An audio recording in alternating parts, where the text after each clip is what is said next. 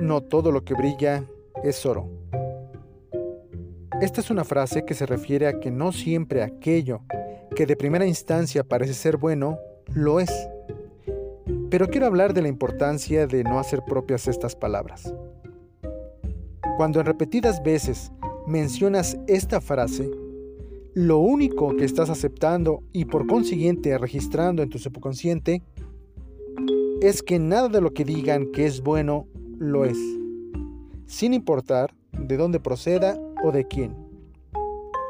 Una mente pobre ha aceptado como verdad absoluta esta frase que al principio parece ser insignificante, pero que a largo plazo resulta ser veneno puro para el progreso financiero, ya que te aleja de excelentes oportunidades que pueden ayudarte a dar ese salto cuántico que estás deseando.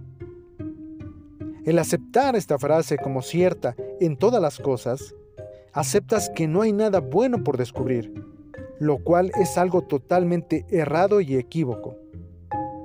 Esta forma de pensar te mantendrá en la miseria, ya que preferirás no arriesgarte a descubrir la puerta de la abundancia por mantenerte en tu zona de confort, donde sin duda alguna prevalece la miseria y la pobreza.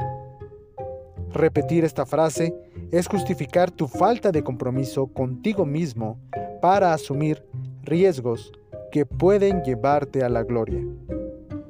Entonces, ¿qué piensas ahora de tan sencilla frase?